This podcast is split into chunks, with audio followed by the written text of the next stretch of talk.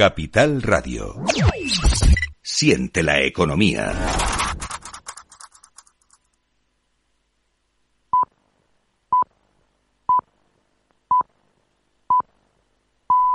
Son las 7, las 6 y nos escuchan desde Canarias. Capital Radio. Servicios informativos.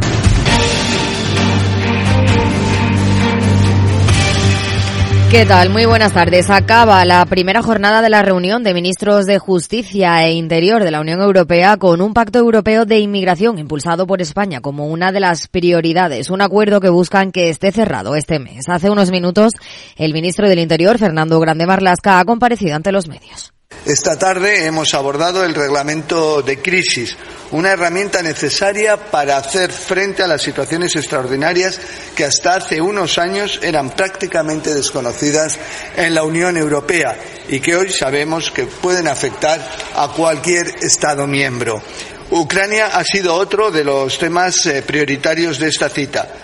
Más asuntos. El Consejo de la Unión Europea ha acordado prorrogar seis meses más sus sanciones económicas a Rusia. Más información, Alejandra Moya. Buenas tardes. Buenas tardes. Lo prorroga hasta el 31 de enero de 2024 e incluye restricciones al comercio, las finanzas, la tecnología y los bienes de doble uso, la industria, el transporte y los artículos de lujo. También abarcan la prohibición de la importación o transferencia de petróleo crudo transportado por mar y determinados productos petrolíferos de Rusia a la Unión Europea, la eliminación del sistema internacional SWIFT de varios bancos rusos y la suspensión de las actividades de radiodifusión.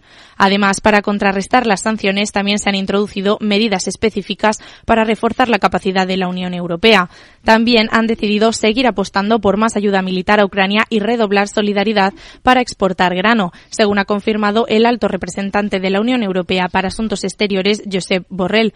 La idea es que cuenten con otros 5.000 millones de euros anuales durante cuatro años. Además, ha pedido a los países vecinos del país afectado que abran sus fronteras y faciliten el transporte. Gracias, Alejandra. Bruselas desmienta al gobierno y confirma que la introducción de peajes es una condición para recibir los fondos Next Generation. En concreto, de la puesta en práctica de este mecanismo depende el pago del sexto tramo de 8.000 millones de euros de ayudas comunitarias. El Ejecutivo Comunitario también ha confirmado que el gobierno de Sánchez se ha comprometido a aprobar este polémico mecanismo de peajes antes de fin de año, con el fin de que entre en vigor a partir de 2024. Así lo ha confirmado la portavoz económica de la Comisión, Berlin-Witz. Podemos decir que la propuesta del gobierno español sobre el plan de recuperación y aprobado por la Comisión incluye el compromiso de adoptar una ley sobre movilidad sostenible y financiación del transporte y de introducir un mecanismo de pago por el uso de carreteras a partir del 2024.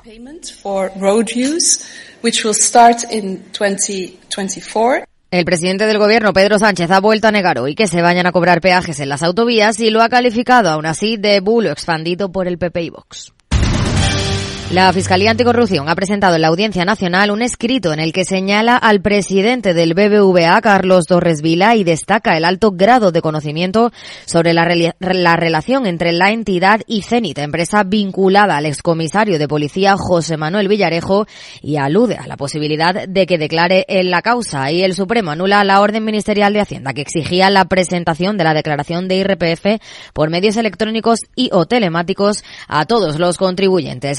Reitera que es un derecho y no una obligación y le dice a la agencia tributaria que debe dar la opción de presentar la, la declaración de forma física. Y a las 8 el balance con Federico Quevedo. ¿Qué tal? ¿Qué tenemos hoy, Fede? Hola, Ida. Muy buenas tardes. Pues tenemos, eh, estamos ya contando las horas para que termine la campaña electoral. Mañana es el último día de campaña, el sábado jornada de reflexión y el domingo elecciones. Y claro, tenemos que centrarnos básicamente en todo eso y en el debate que, que hubo ayer. Bueno, vamos a analizar a partir de las 9 el fondo, la forma con nuestra compañera Alejandra Gómez, pero antes, a las ocho y media, nos visita la secretaria general, bueno, no nos visita, por teléfono, porque está en Logroño de campaña pero estará con nosotros la secretaria general del Partido Popular y candidata del, de este partido por La Rioja, Cuca Gamarra, en entrevista para hablar de estos últimos impases de la campaña. Y nuestra tertulia con Luis Tejedor, con Bernardo García Guerrero, con Chema Gómez eh, y con Isa Martínez Rivas. A partir de las 8 todo hasta las 10. Aquí, en Capital Radio. Claves del mercado.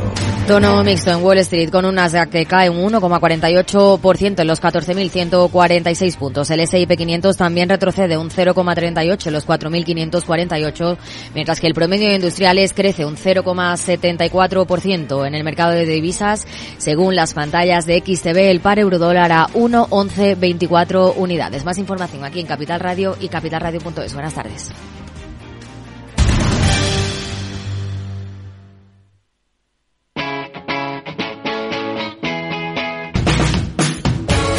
Capital Radio. Despierta la economía.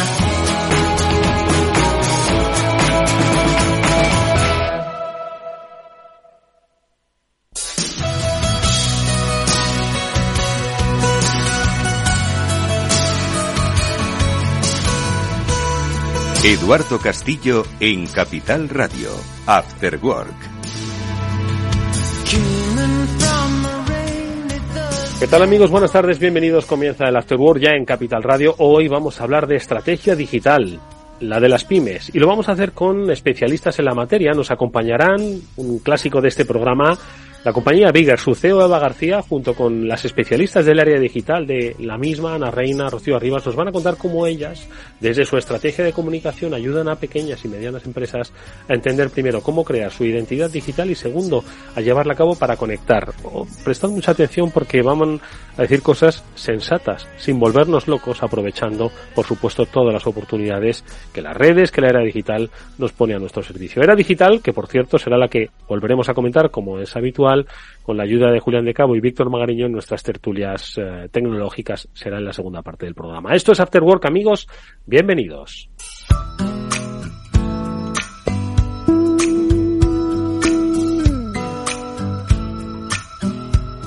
After Work con Eduardo Castillo.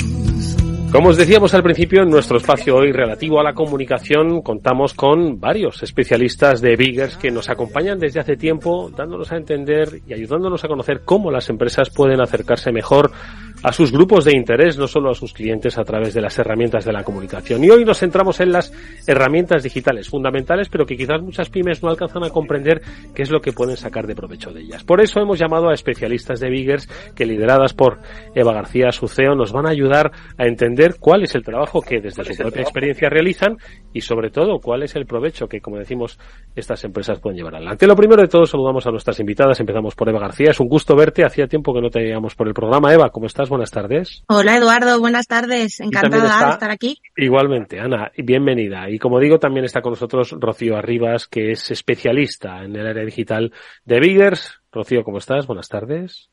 Hola, ¿qué tal Eduardo? Encantada de estar aquí. Bueno, lo primero de si os parece, antes de comenzar un poco a desgranar, ¿no? Cuáles son esas particularidades basadas en la experiencia y el trabajo diario que hacéis en Biggers, Hablemos de qué entendemos por digital, Eva, porque claro, cuando hablamos de digital hablamos de muchos entornos, desde lo que es tener una idea o una identidad digital a través de tu página web o crear y construir esas identidades a través de redes sociales. Por lo tanto, yo creo que es importante acotar un poco lo que es la identidad digital, lo que supone identidad digital y empezar a trabajar la estrategia con las compañías. Eva. Y al final, eh, digamos que hace un tiempo, pues eh, separábamos ¿no? un poco lo que era la parte más offline de las organizaciones de la parte digital. Hoy en día, nosotros en Biggers pensamos que está todo bastante integrado ya. Al final, lo que tú tienes que conseguir es que tu marca eh, llegue a tus públicos objetivos y eh, lo que nosotros al final conocemos son, son las diferentes herramientas que tenemos dentro de los diferentes entornos comunicativos eh, y la parte digital, evidentemente, hoy en día y más después de la pandemia, pues se ha desarrollado de una manera bastante importante. Eh, y lo que nosotros al final les ayudamos es a entender quién eres tú, cuál es tu diferenciación dentro del mercado y cómo podemos aplicar tu mensaje y, y eso que te hace único a las herramientas digitales. Y evidentemente, pues eh, muchas veces pues hay que empezar desde ver cómo está tu página web, ¿no? Es decir, qué es lo que estás comunicando eh, a través de esos entornos y hacerlo coordinar con el resto de, comunicación eh, que, estás, que estás implementando, porque de nada nos, nos, vale si estás haciendo algo muy fuerte a nivel digital, pero en otros entornos donde están tus públicos no existes, ¿no? Entonces, eh, la identidad digital yo creo que al final es el, el tú adaptado a esas herramientas donde los públicos están realmente esperando una comunicación diferente a lo que se hacía hace unos años. Por tanto, Eva, hay que crear entonces para una estrategia para darle forma y sentido a esa identidad. Eh, Ana, ¿cuál es eh, la estrategia? ¿Cómo se trabaja esa estrategia digital en Biggers? ¿Cuáles son esas herramientas? ¿Cómo empieza ese camino? Pues, Eduardo, desde la agencia, como estaba diciendo Eva ahora hace un momento, trabajamos la estrategia digital de una manera global, de una manera integral. Eh, ofrecemos un montón de alternativas a nuestros clientes para, para comunicar desde todas las perspectivas, eh, pero todas eh, siempre en la misma línea, todas enfocadas en la construcción de, de su imagen de marca, eh, una imagen que sea fiel a sus valores, eh, trabajamos eh, sus mensajes, qué es lo que quieren contar, nos centramos en cuál es su audiencia, a quién quieren llegar, examinamos la competencia, eh, a quién se enfrentan, eh, cómo está el mercado en el que, en el que trabajan y después analizamos los resultados eh, mensualmente, generalmente, para ver cómo se ha comportado eh, esa estrategia y implementar pues los, los cambios que, que se necesiten, ¿no? Mm, Eva. Aquí en, en, este caso, Eduardo, es, es, verdad que, como sabes, nosotros al final en, nacemos como, como una agencia de PR y siempre lo que hemos querido y queremos tener claro es que hay que tener todo bien alineado, ¿no? Los objetivos, ¿cuáles son tus objetivos de marca? ¿Cuántas veces hemos hablado en el programa de nuestro para qué, ¿no? ¿Cuál es el objetivo que queremos comunicar? Y a partir de ahí te vamos a ayudar a desarrollar esa comunicación en las diferentes plataformas, ¿no? Al final la estrategia digital es parte de lo que eres, parte de, lo que estás construyendo y de lo que quieres comunicar a tus públicos, ¿no? Entonces la clave siempre para nosotros está en la coherencia, la autenticidad y la coordinación permanente en todo ese trabajo. Oye, ¿cuáles son las acciones eh, que lleváis a cabo? Porque claro, hay muchos escenarios, como decía Ave, hay que tener, Eva, como decía eh, Eva, hay que tener eh, coherencia, hay que tener uniformidad de los mensajes, pero claro, hay diferentes acciones, Ana, ¿no? Un poco cuáles son las que vosotros estáis aplicando ahora a quienes eh, os acompañan en Biggers. Pues a ver, desde la agencia nosotros estamos eh, especialmente eh, especializados en marketing de contenidos y en gestión de redes. Pero estamos abiertos a todo tipo de, de, retos, ¿no? No nos, no nos asusta enfrentarnos a lo desconocido. Eh, por ejemplo, ahora mismo eh, somos los responsables de toda la estrategia de comunicación, tanto de PR y de redes sociales, de Pazo de Vilane, que sé que les conoces, que les conoces muy bien, la marca de, de huevos camperos gallegos que han estado ahí en, este programa, sí. en alguna ocasión. Y, y, bueno, esto supone no solo, no solo crear sus contenidos y sus mensajes y publicarlos y llevarlos que lleguen al, al cliente, eh, sino también establecer desde dentro y, y, de manera coordinada con todos sus departamentos eh, su estrategia global de marca en, en todas las, las, plataformas posibles. Mm. Rocío, ¿cómo se acompaña esto ejecutivamente? Bueno, pues eh, nosotros creemos que lo más importante es eh, escuchar y entender al cliente para poder trabajar eh, lo más alineados posible con sus objetivos y necesidades y pues a partir de ahí ofrecerles el mejor asesoramiento teniendo una comunicación permanente y constante. En Bigger somos especialistas en la materia. En mi caso, eh, yo por ejemplo he crecido en la era de las redes sociales, soy nativa digital y me apasiona el diseño y la creatividad. Por lo que en la agencia somos capaces de, desde una visión global, desde una perspectiva global, crear estrategias a medida pues que ayuden a nuestros clientes a conseguir sus objetivos en entornos cambiantes eh, y día a día.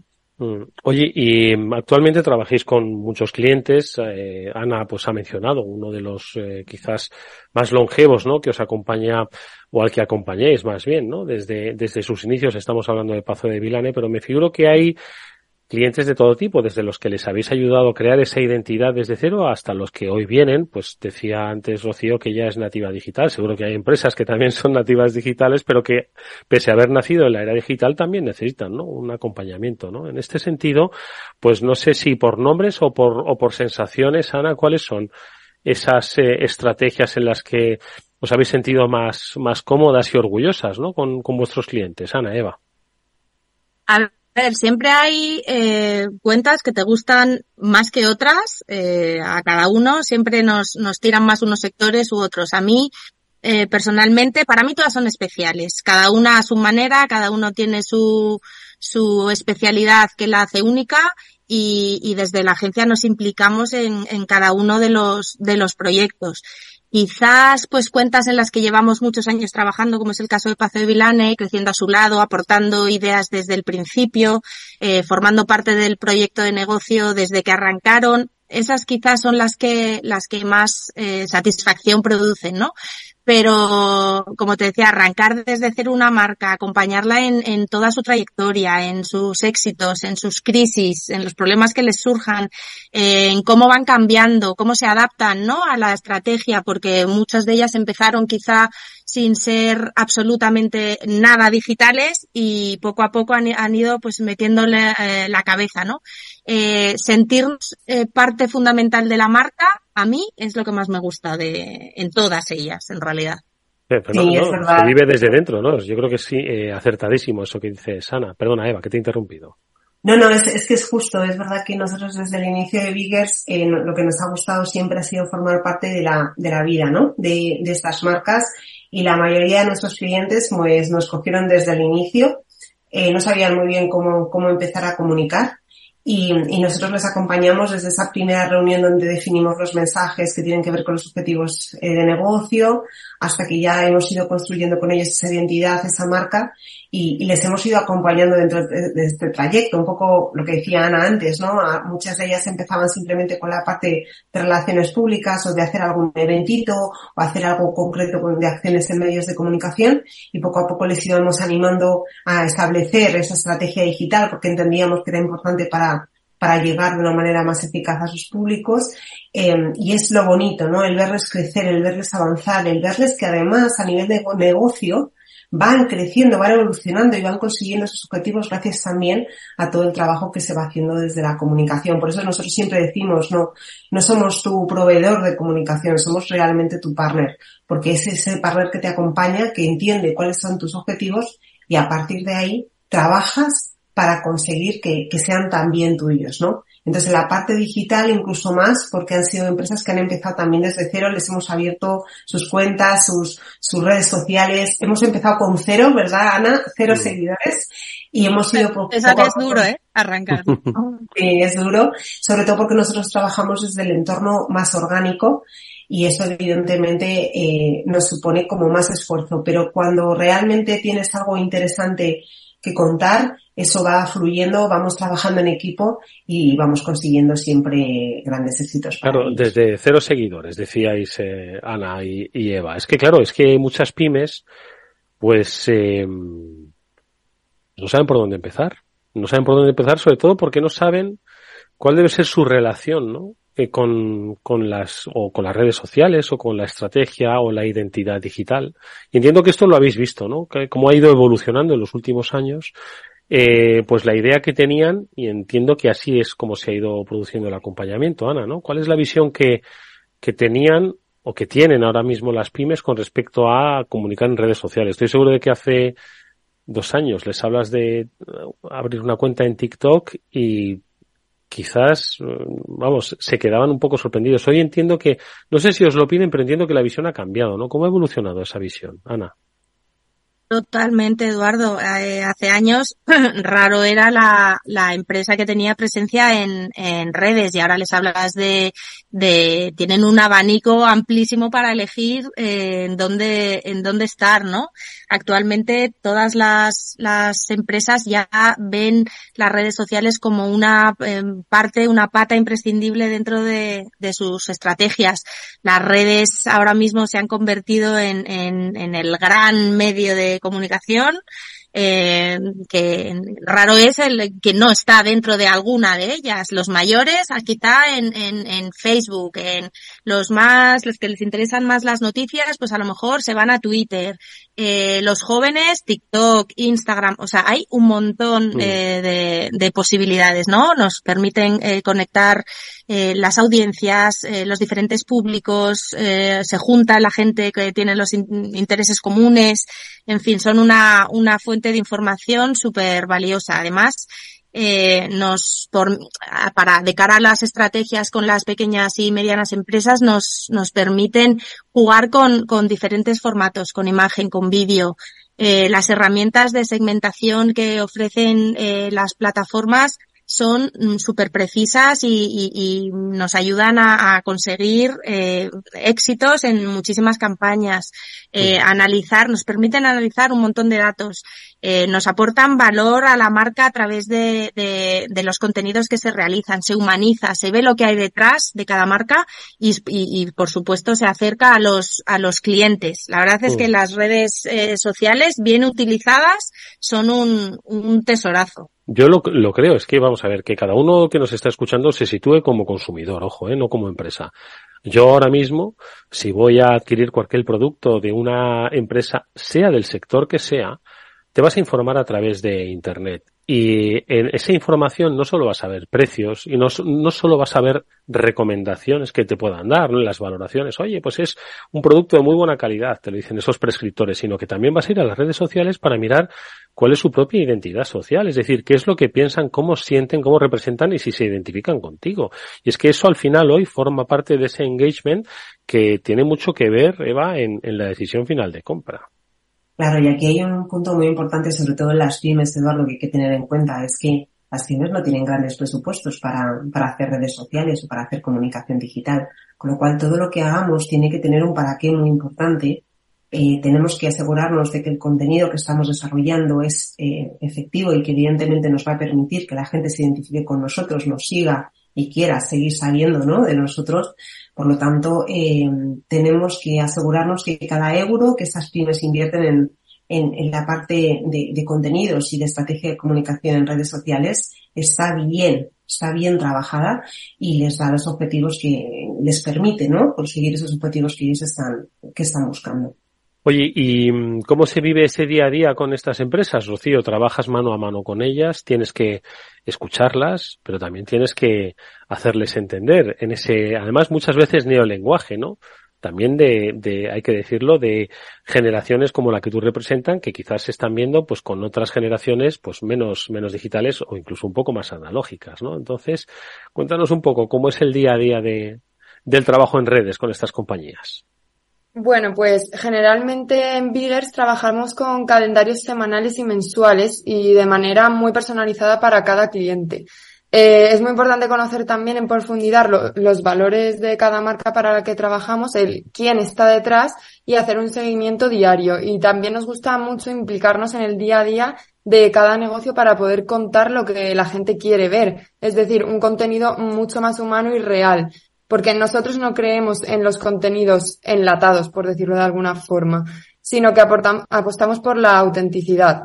Eh, por ejemplo, nosotros trabajamos con Años Luz, que es uno de, un, uno de nuestros clientes que se dedica al sector de la iluminación uh -huh. y tienen una infinidad de diseños de lámparas y trabajan constantemente en proyectos personalizados para distintos clientes. Uh -huh. Por el nivel de trabajo es más complicado mantener pues una comunicación diaria en la que nos faciliten fotos y vídeos de los proyectos, pero nosotras como apostamos siempre por humanizar el contenido, haciéndolo lo más cercano posible, pues por ello hacemos una visita mensual a los showrooms para poder crear contenido en base a lo que ellos de primera mano nos cuentan y por ende pues le cuentan a, los, a sus seguidores, a los seguidores de la marca una vez lo publicamos. Es decir, un contenido mucho más interesante y personal y que capta mucho más y mucho mejor la atención de los usuarios en redes. Mm. Estaba pensando, eh, Años Luz no es una tienda de lámparas, es una eh, es un negocio que ilumina la vida de las personas. Se les conoce, ¿eh? Quiero decir que además hay que diferenciarlo. Yo creo que con ese espíritu se puede trabajar muy bien, tal y como nos ha explicado Rocío, Eva. Sí, al final se trata de entender muy bien al cliente, ¿no? De decir, a ver, qué es lo que podemos comunicar, cómo podemos diferenciarnos, porque al final hay muchas empresas que se dedican a esto. Es decir, ¿cómo puedo hacer que, mi, que mis redes sociales sean atractivas, sean diferentes y aporten un valor, aporten un servicio a, las personas que, que, las van a, que, ¿no? que van a estar ahí, que nos van a seguir. Con lo cual, esto es lo interesante, porque al final la pyme es verdad, eh, y ahí hay que meter esa dosis, ¿no? Que decía antes de Rocío, de creatividad, ¿no? Las, las pymes al final te dicen, bueno, pues, eh, encargados vosotros, porque no nos da la vida, no tenemos equipo. Normalmente nosotros sabes que, que, que, que reportamos al director general de estas compañías, con lo cual tenemos que ayudarles a crear, a, desarrollar todo este trabajo creativo y hacer cosas que realmente marquen, ¿no? Y que tengan un impacto. Porque si no nos quedamos al nivel del resto y somos iguales que el resto. Con lo cual, en nuestra labor es ayudar a que la pyme en redes sociales, en todo lo, lo que es la parte de estrategia digital, se pueda diferenciar y pueda hacer una comunicación real, cercana, honesta, auténtica sobre todo, para que nadie en ningún momento nos pueda decir, oye, es que estos no sois vosotros. No, no, al contrario, tenemos un potencial increíble de comunicación y poco a poco, mes a mes, de, manera conjunta, lo vamos a ir desarrollando para que podamos eh, mostrárselo a, todos nuestros públicos. Mm. Eh, decía Ana, decía Eva que hay que impactar. Yo creo que además eh, también hay que diferenciar, ojo, eh, que cuando uno habla de impacto en redes sociales, a veces está hablando como de algo choqueante, ¿no? Se trata de, de un impacto que perdure en el tiempo, entiendo, ¿no? Sí, en realidad eh, siempre se busca hacer un poco el, el, el, ruido, ¿no? Hacer ruido con lo que estemos contando, pero tenemos comprobado con, con nuestra trayectoria que, que, como te decíamos antes, lo auténtico y lo real es lo que realmente funciona, es lo que vende. Detrás de, de cada una de las marcas, de cada negocio, de cada emprendedor, eh, hay una historia real que contar, su cómo ha empezado, eh, de dónde viene, qué es lo que le ha motivado a, estar donde está. Y, y, nosotros les ponemos en, en, en, las manos las herramientas, los canales, eh, los formatos adecuados y sobre todo le ayudamos a transformar los mensajes para que sean eh, adecuados, para que esa historia llegue, para que esa historia eh, la gente la conozca y, y, yo creo que todo eso, la combinación de todo eso es, un, es, es el cóctel de una, de una buena comunicación al final. Hmm.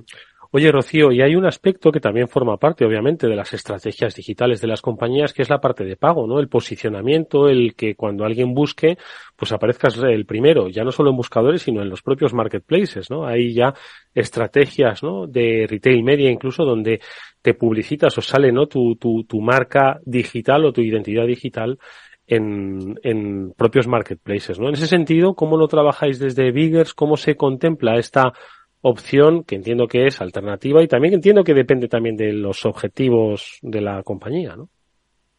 Bueno, nosotros somos especialistas en la parte de redes corporativas donde creamos un contenido orgánico que va teniendo impacto y recorrido a largo plazo.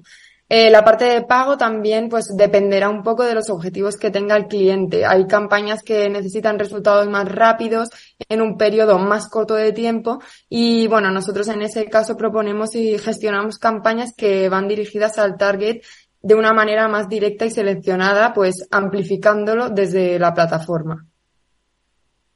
Sí, sí, perdona, También hay una cosa importante también en las redes, eh, que, que, es todo lo que es la parte de medición. Es decir, igual que en la parte de PR nos cuesta muchísimo más eh, el evaluar, por ejemplo, cuánto dinero cuesta hacer una entrevista contigo, por ejemplo, durante 20 minutos en prime time, ¿vale? De la radio.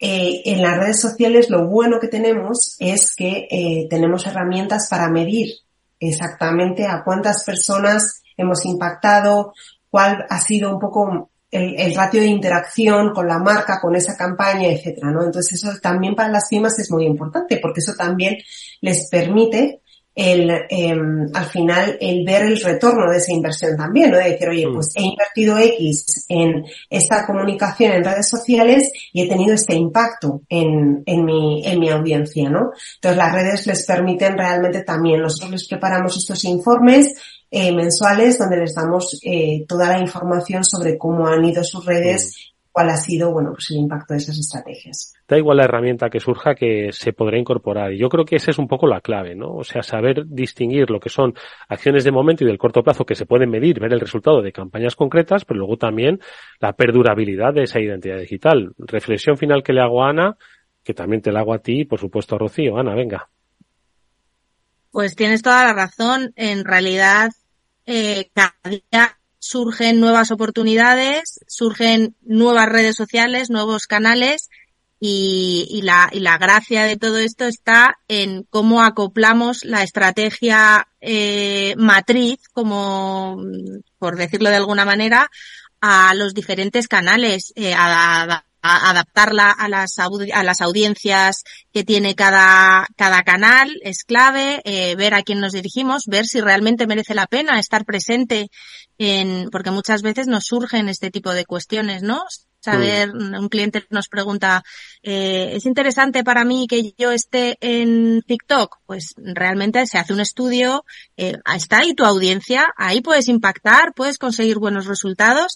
Esa es la clave, ¿no? De, de, de poder dirigir un poco al cliente eh, dónde, dónde ajustar el tiro para que sus recursos eh, se aprovechen siempre al, al máximo. Mm, Eva pues eh, un poco lo que decía Ana también, es decir, que nosotros al final somos especialistas, eh, que tenemos diferentes perfiles que nos permiten, de ahí, por ejemplo, que que esté Rocío también en el equipo. Necesitamos nativos digitales, necesitamos eh, gente que, que, realmente entienda las redes sociales, pero no como una profesión, sino como parte de la vida, que eso es muy importante también. Eh, entender muy bien qué es lo que viene a eh, estar muy formadas, muy preparadas para lo que pueda venir en, en estos entornos y ofrecerlo a los clientes a medida de que ellos van madurando también esa situación y están mm. preparados también para comunicar. La clave está en escucharles, en entenderles y, y, realmente esa estrategia que hemos creado desde el inicio que se vaya consolidando dentro de esas, de esas nuevas tendencias, pero siempre con coherencia y siendo nosotros mismos en todo momento. Rocío, ¿dónde está la próxima red social? No, eso no lo sabe nadie todavía. bueno, ahora mismo eh, Instagram, bueno, Meta en general ha, ha creado una nueva red social que es como Twitter, que aún no está en España todavía, pero veremos cómo, cómo viene y cómo la podemos implementar en Exactamente, ¿no? Y ver si realmente pues se puede incorporar o no a las estrategias, pero bueno, ahí están, siempre adelantándose a las posibilidades, a las que requieren las empresas, especialmente las pequeñas que muchas veces aunque nacidas en la era digital todavía les cuesta entender cómo deben manejar su herramienta. Bueno, pues si lo dejan en eh, en manos de especialistas como las especialistas de Vigas, yo creo que ya tienen algo ganado. Hoy nos han acompañado su CEO Eva García, su directora del área digital Ana Reina y una de sus especialistas en este área, que es Rocío Arribas, a las que le agradecemos que con la experiencia en la mochila hayan compartido con nosotros cuál creen que es una buena estrategia digital para una empresa. Gracias Eva, Ana, Rocío, mucha suerte y hasta muy pronto. Hasta luego, gracias. Adiós, adiós. Si inviertes en bolsa y no conoces a XTB, es muy probable que estés pagando de más. Atento con XTB, comprar o vender acciones y ETFs no tiene ninguna comisión hasta 100.000 euros al mes. ¿Vas a seguir pagando comisiones en tus operaciones de bolsa? Eso es algo del pasado. Entra ahora en xtb.com, abre tu cuenta totalmente online y empieza a invertir en tus empresas favoritas sin coste. ¿A qué estás esperando? Ya son más de 500.000 clientes los que confían en XTB. Un broker, muchas posibilidades. xtb.com. A partir de 100.000 euros al mes, la comisión es del 0,2%, mínimo 10 euros. Invertir implica riesgo.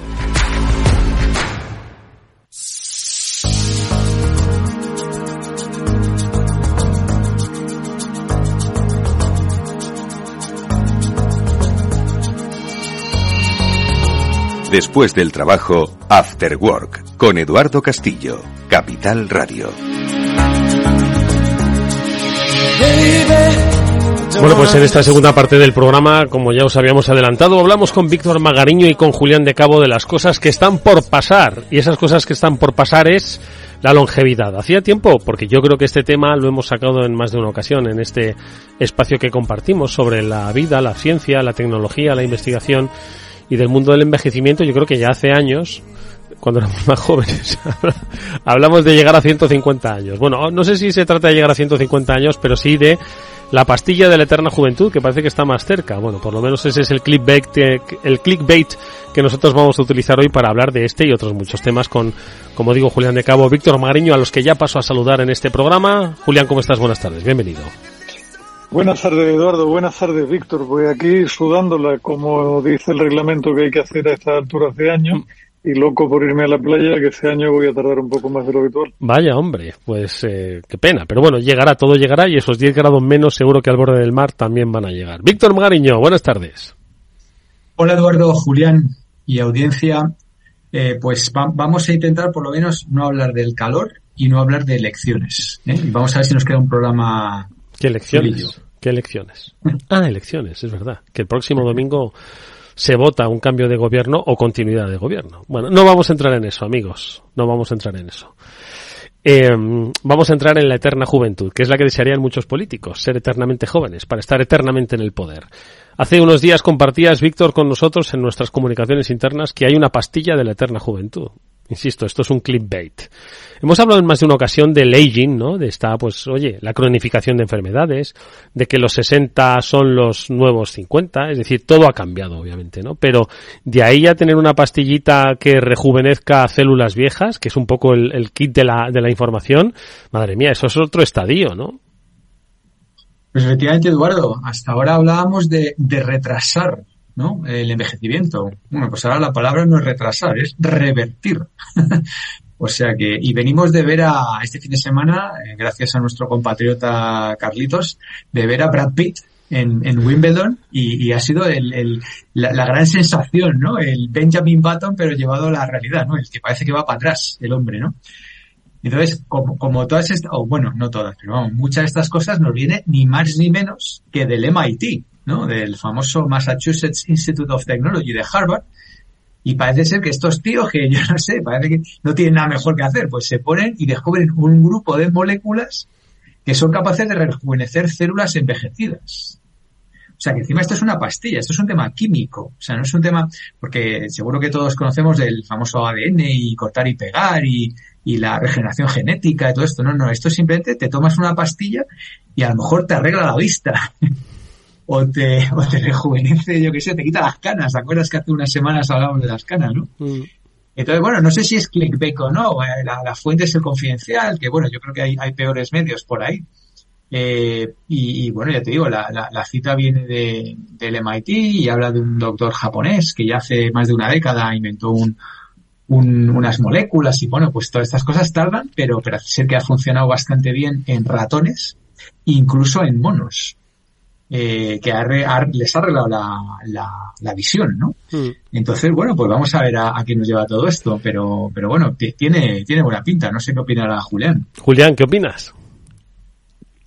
A ver, yo siento empezar tan duro que parece que, que no sé, yo sabes que tengo un hermano que trabaja para el gobierno americano en este de envejecimiento y de hecho le pregunté si se apuntaba a venirse hoy un rato al, programa de radio, pero me dijo que le coincidía con un lío que tenía y que por otra parte, eh, como trabaja para el gobierno norteamericano, tenía que pedir permiso con una antelación enorme, total, que no, que no se podía, no se podía apuntar.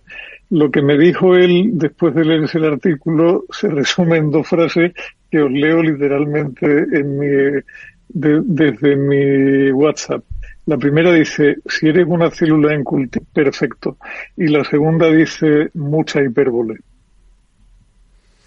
Con lo cual, eso me hizo, me hizo recordar un vídeo que circuló por internet muy divertido de un escritor, creo que uruguayo, que no recuerdo el nombre, haciendo una crítica de la sociedad actual y se refería precisamente a estos temas, ¿no?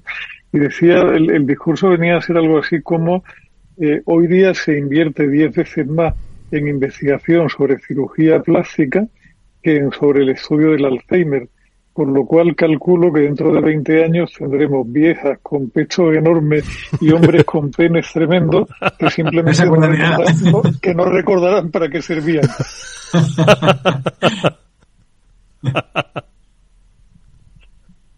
ese, es el resumen. Es decir, eh, eh, hombre, si, quieres una respuesta un poco más seria. esto, eh, define nuestro tiempo, Julián, absolutamente. Sí, sí, completamente. O sea, define el, el, tiempo de locura en que vivimos. Hombre, si quieres una respuesta un poco más seria, lo cierto es que a medida que empujamos el conocimiento un poco más allá, se empiezan a aparecer preguntas que vuelven a ser un poco como si te escuchas un meeting de ZP, ¿no? ¿Quiénes somos, de dónde venimos y a dónde vamos? Que al final resulta, no estoy hablando de elecciones, Víctor, pero es que lo de aquel, el vídeo que circula sobre Raticulín es verdaderamente maravilloso. Eh, bueno, o sea, si, si verdaderamente todos somos química y todo puede ser manipulado químicamente, te hacen muchísimas preguntas muy incómodas, ¿no? Vivimos tiempos pues extraordinarios, sí. A ver, Víctor. No, está bien empezar con sentido del humor en esta canícula estival y no, hablar de, de elecciones. Eh, precisamente otra de las cosas que leía tiene que ver con lo que ha dicho Julián, ¿no? que, parece ser que una droga eh, anti-Alzheimer. ¿no? Esto sí que es, bien, se llama Donanemab, que parece ser que es bastante efectiva en los en los estadios iniciales de Alzheimer, ¿vale? que también surgió esta, esta semana y tal. Y lo leía con atención, ¿no? Entonces, bueno, parece que, que, bueno, pues poco a poco se van inventando cosas eh, bastante interesantes, ¿no? Eh, en ese sentido. Yo creo que hay que estar atento, ¿no? Porque claro, una, una pastilla que te rejuvenece, esto invalida a todo el, a todo el ámbito digital marketingiano del mundo. Esto pasa por encima de todo lo demás, ¿no? Del behavioral targeting y, y de todas estas cosas, ¿no? Pero bueno, por volver una, conectar, ¿no? Si queréis hacemos un poco de puente, ¿no? Entre esta noticia y lo nuestro. Eh, una típica que puede pasar desapercibida. Dice, Eurostar va a utilizar la verificación facial para evitar las colas en la estación de San Pancracio, en, en Reino Unido, ¿no? De casualidad, Reino Unido, que ya no es eh, Unión Europea, con lo cual tiene cierta flexibilidad a la hora de aplicar determinada legislación. Privacidad y protección de datos, exactamente. Que yo, obviamente, si fuera un regulador en el, en el UK, estaría claramente en eso, ¿sabes? Oye, a ver, que eh, ya que todo lo demás ha ido mal, pues vamos a ver si aprovechamos y, tenemos esto, ¿no? Entonces yo, esto me recordó automáticamente un, un compañero de trabajo de, de mi anterior empresa que decía eh, que eh, en los aeropuertos en un futuro muy cercano iba a haber como dos clases de, de, colas, ¿no? Para pasar los controles. Aquellos que llevaban un chip en el brazo que garantizaba que eran de alguna manera inofensivos, ¿eh? que no iban a llevar ninguna bomba ni, ni hacer cosas malas, o aquellos que no. Y entonces los del chip no iba a haber cola nunca y los que no llevaban el chip pues iba a haber unas colas kilométricas, ¿no? ¿Sabes? Y yo creo que vamos un poco por ahí, ¿no? Porque la, al final la, realidad eh, muestra que esas predicciones que a veces son... Vamos hacia el, hacia el, el redil digital, ¿no? Ya lo comentábamos hace una semana o dos semanas, hacia 1984 y Orwell, Dios no lo quiera, y desde luego a mí no me meten un chip en el cuerpo, eso lo sabe hasta San Pedro, ¿no? O sea, yo se lo puse a mi perro porque la normativa me obliga, pero mientras no me obliguen a ponérmelo yo, no me lo pongo ni en broma, ¿no? ¿Estamos locos o qué? Pues irás a la cola de, de, los que no llevan chip, Julián. No, no, iré, iré a la cola de los que van a los tribunales a pelear este tipo de cosas y finalmente las ganan, salvo que eso se haya convertido ya en un Estado completamente y oficialmente totalitario y no solo disimuladamente totalitario. Pero ese, ese tribunal tendrá una pantalla como juez y te verás obligado a dar tus datos para entrar en la sala y a digitalizarte algo así harán, algo se inventarán. En fin, la verdad es que, oye, hemos hablado, no hemos hablado del, del, dinero digital, del euro digital, ¿no? Que de alguna forma, pues es un sumatorio a lo que estabas diciendo. Al final, si tienes un euro digital y desaparece el dinero físico, como ya está prácticamente desapareciendo, ¿cuándo fue la última vez que pagasteis con dinero físico? Yo porque no, yo no pago con, vamos, no pago ni con dinero físico ni digital, porque básicamente poco tengo, ¿no? Pero ¿cuándo fue la última vez que pagasteis con dinero físico? Yo casi cada día. Casi cada un corte de pelo la semana pasada. Sí. bueno, casi, casi cada día.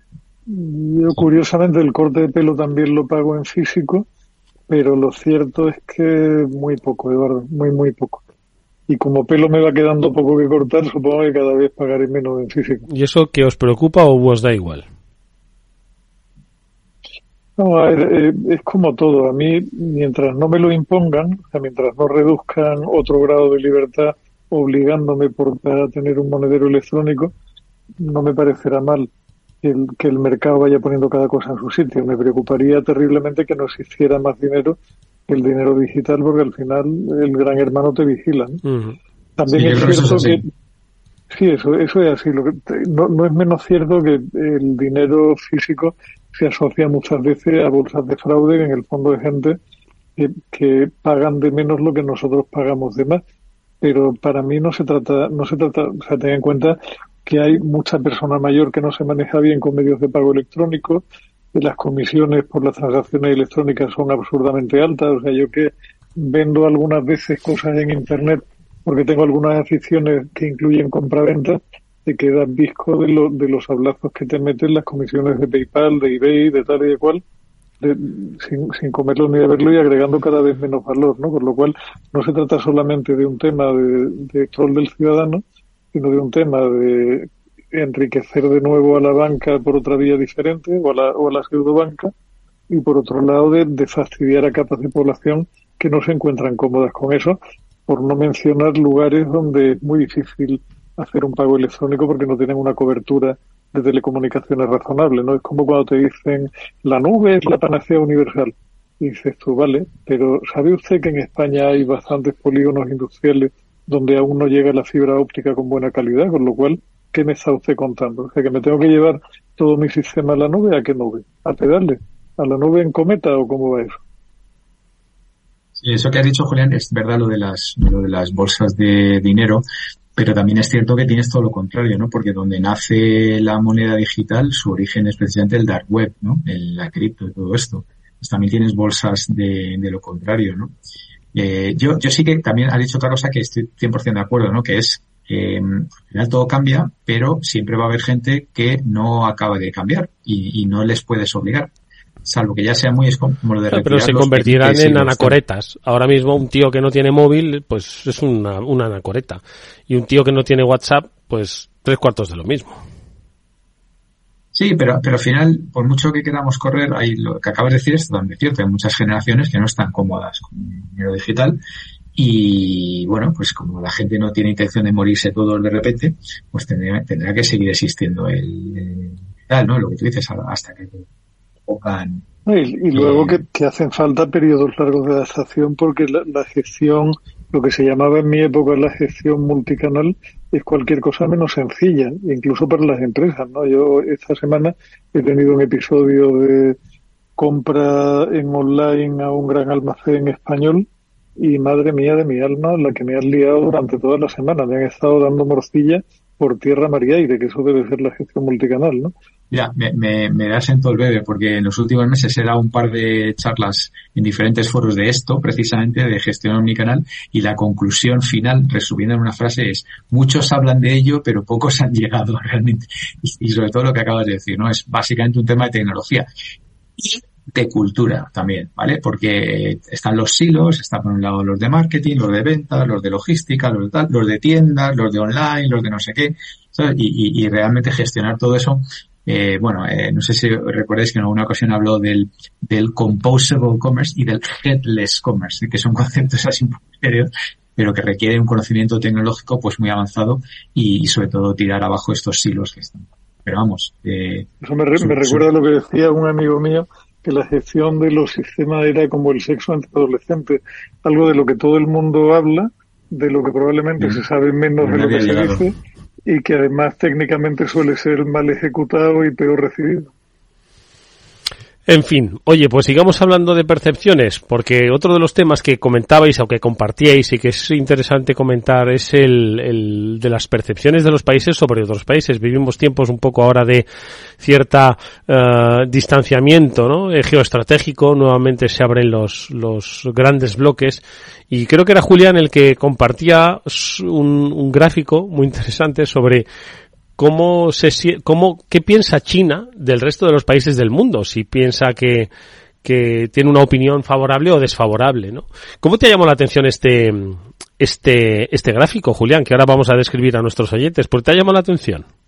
Me llamó la atención, Eduardo, por una cosa que, que me parece increíble, y es que como buenos occidentales tenemos una concepción del mundo muy ombligocéntrica y muy de eh, los europeos descubrimos América y descubrimos China y lo descubrimos todo porque el centro del mundo éramos nosotros, que estábamos aquí divinamente con nuestro aceite de oliva, nuestro vino y nuestro trigo, y el resto eran una panda de desarrapados mentales, ¿no?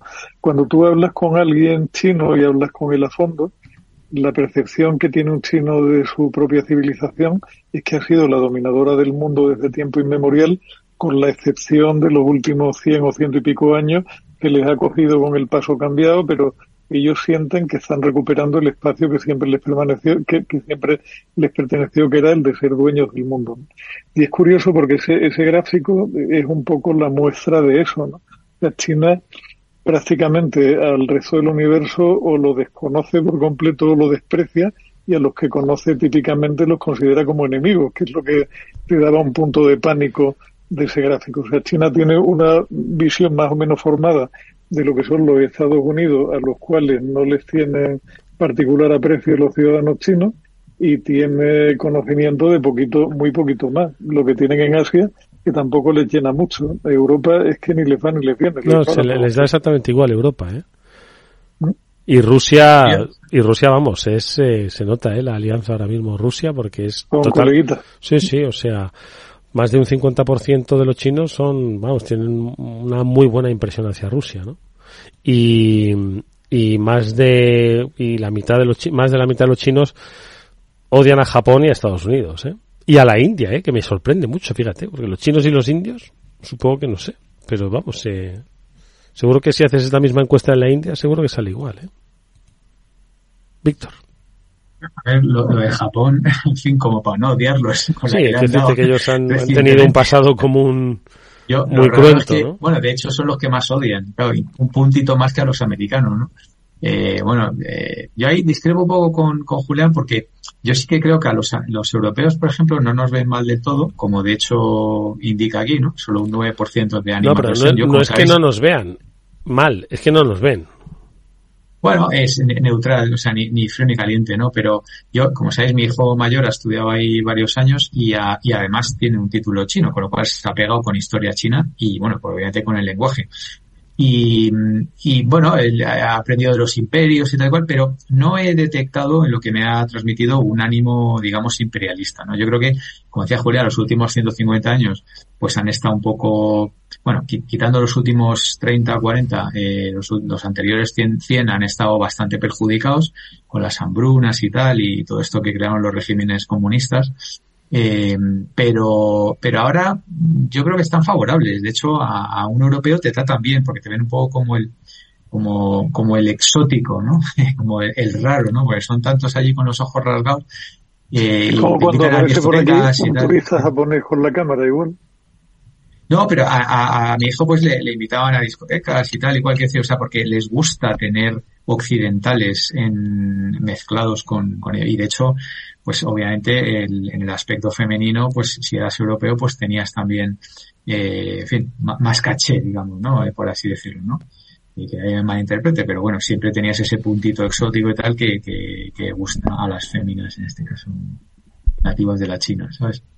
Pero vamos, sí, lo de, lo de que no les bien los americanos, pues eh, tiene también su punto normal los, los indios tampoco les han caído bien y tal, hay bastante rivalidad, con lo cual a mí no me sorprende nada. Y luego los coreanos, pues porque los tienen al lado también. Yo creo que si, te fijas un poco, quitando Southeast Asia, ¿no? el, sudeste asiático, el resto es un poco por cercanía. A los que tienen cerca y son grandes no les cae muy bien, ¿no? Pero, pero bueno, eh, no deja de ser eh, simpático el gráfico. Es curioso. Yo tenía una, una cosa estupefaciente por comentar, si, si me Adelante, adelante, por supuesto. Salirme por la tangente, porque es una de esas de, las que se reencarnan de vez en cuando. No sé si habéis oído hablar de una startup que se llama Teli, Teli con, el, con dos L y con Y. Y ha puesto en marcha una historia totalmente estupefaciente que consiste en regalar televisiones de 55 pulgadas que tienen por debajo una pantalla adicional donde te van a ir atizando publicidad que es la que paga la televisión que te mandan gratuitamente a tu casa. Parece ser que han distribuido 250.000 de las 500.000 que tenían previstas mandar por el mundo progresivamente y que están completamente encantados, ¿no? Y yo como como voy peinando poco porque ya tengo pocos pelos, pero los que me quedan son canas, eh, la verdad es que alucino con que estas cosas se reencarnen de vez en cuando, ¿no? Esto ya lo vivimos en la, en la época Internet con un dispositivo que se llamaron popularmente los Paquitos, que eran unos dispositivos de marca Intel que te atizaban los directores del Banco de Santander, los directores de oficina, porque el Banco de Santander tenía previsto montar una especie de Internet cañí solo para su gente y entonces hacía la distribución a base de, la típica historia que tú ibas a final de año a la oficina y te decía el director, mire usted, don Carlos, por Dios, llévese este cacharro a su casa y si quiere me lo devuelve en enero, pero es que me han puesto un objetivo que colocar cuatro o cinco y esto no hay manera. Y se distribuyeron unos pocos y fracasaron otros pocos, como, como hubo también algunos IFTs que prometían dar acceso gratuito a aquellos que se tragaran una serie de anuncios infames reiteradamente, o como aquel despropósito de que se llama, ya no me acuerdo ni del nombre, no sé si recordáis aquellos tótems, unos monolitos que iban a poner en los estancos para hacer comercio electrónico muy a principio de la era de la era digital, ¿no? miras esto y dices, pero pero no hemos aprendido nada en lo que ha pasado desde el 2000 para acá, que llevamos ya un cuarto de siglo haciendo el idiota y vuelven las mismas viejas ideas y vuelve a ¿eh? ver el mismo tonto que las compra. Me encanta lo de Teli, no lo conocía. Víctor, no sé si tú lo habías oído, pero efectivamente son reales, que suena estafa esto. Aquí advertimos muchos de las estafas, ¿no? Dice, no, te regalamos un televisor. Digo, ten cuidado. Dice, no, no, te regalo un televisor, eso sí. Tienes que consumir información, además detallada, porque leí aquí en una información de 20 minutos que, claro, para tener un pantallón de estos, eh, tienes que dar pues tu información demográfica pues para que te puedan dar pues publicidad ad hoc y además es como una permanente, ¿no? O sea, no aquí no paras para anuncios, aquí es, eh, si no me equivoco, Julián, mm, te están ofreciendo anuncios constantemente, ¿no? Sí, sí, tiene, tiene abajo una pantalla supletoria que tiene el ancho de la tele de 55 pulgadas, pero un alto un poco menor. Parece ser que además tiene un sistema de sonido bastante potente que no sé si será para martillearte el cerebro con unos anuncios con un chunda chunda potente.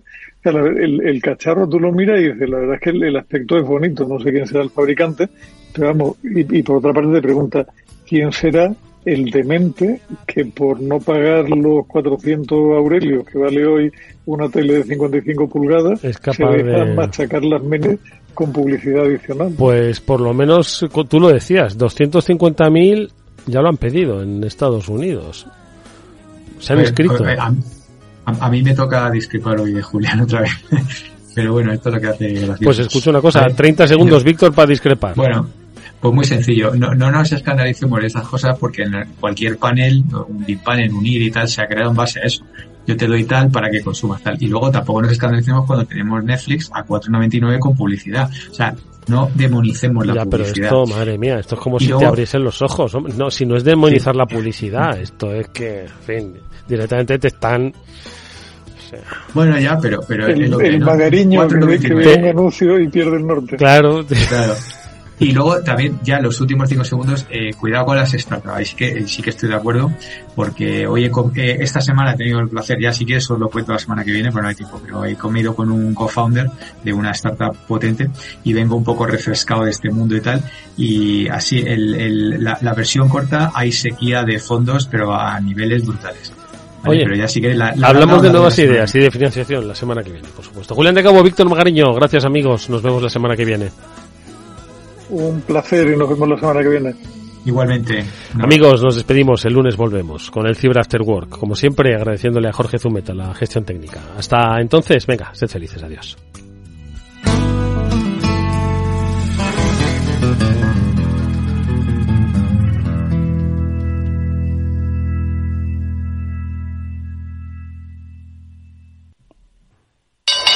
¿Te interesa la bolsa? Compra y vende acciones o ETF sin comisiones hasta 100.000 euros al mes. ¿Has oído bien? Sin comisiones. Más de 550.000 clientes ya confían en XTB. Abre tu cuenta totalmente online. Un broker, muchas posibilidades. XTB.com. A partir de 100.000 euros al mes, comisión del 0,2%, mínimo 10 euros. Invertir implica riesgos. Si quieres conocer mejor las empresas con las que trabajas, empieza por Informa. Compruébalo con tres informes gratis, el nuestro para que nos conozcas más y los dos que tú elijas para tu negocio. Solicítalos ya en Informa.es. Informa, líder en información empresarial. Capital Radio lanza el nuevo formato de Cripto Capital, todos los lunes a las 3 de la tarde con el maestro de trading algorítmico Carlos Puch Sajibela. Lo que nadie te cuenta, escúchalo en Cripto Capital.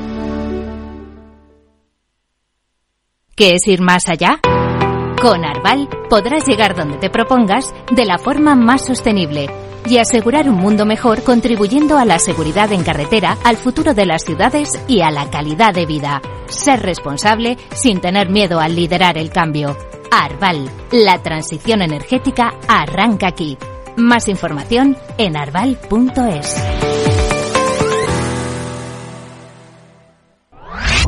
Capital Radio. Siente la economía. Capital Radio 103.2. ¿Sabes cuál es el mejor dial para escuchar Capital Radio? Tu móvil. Ya tienes disponibles las versiones de iOS y Android de Capital Radio. Y si quieres escucharlas en tu coche, lo tienes muy fácil. Empareja el Bluetooth de tu coche con tu móvil o tableta, entra en la app de Capital Radio y ya lo tienes. Escucha Capital Radio en digital. Y si te preguntan qué escuchas, no lo dudes. Capital Radio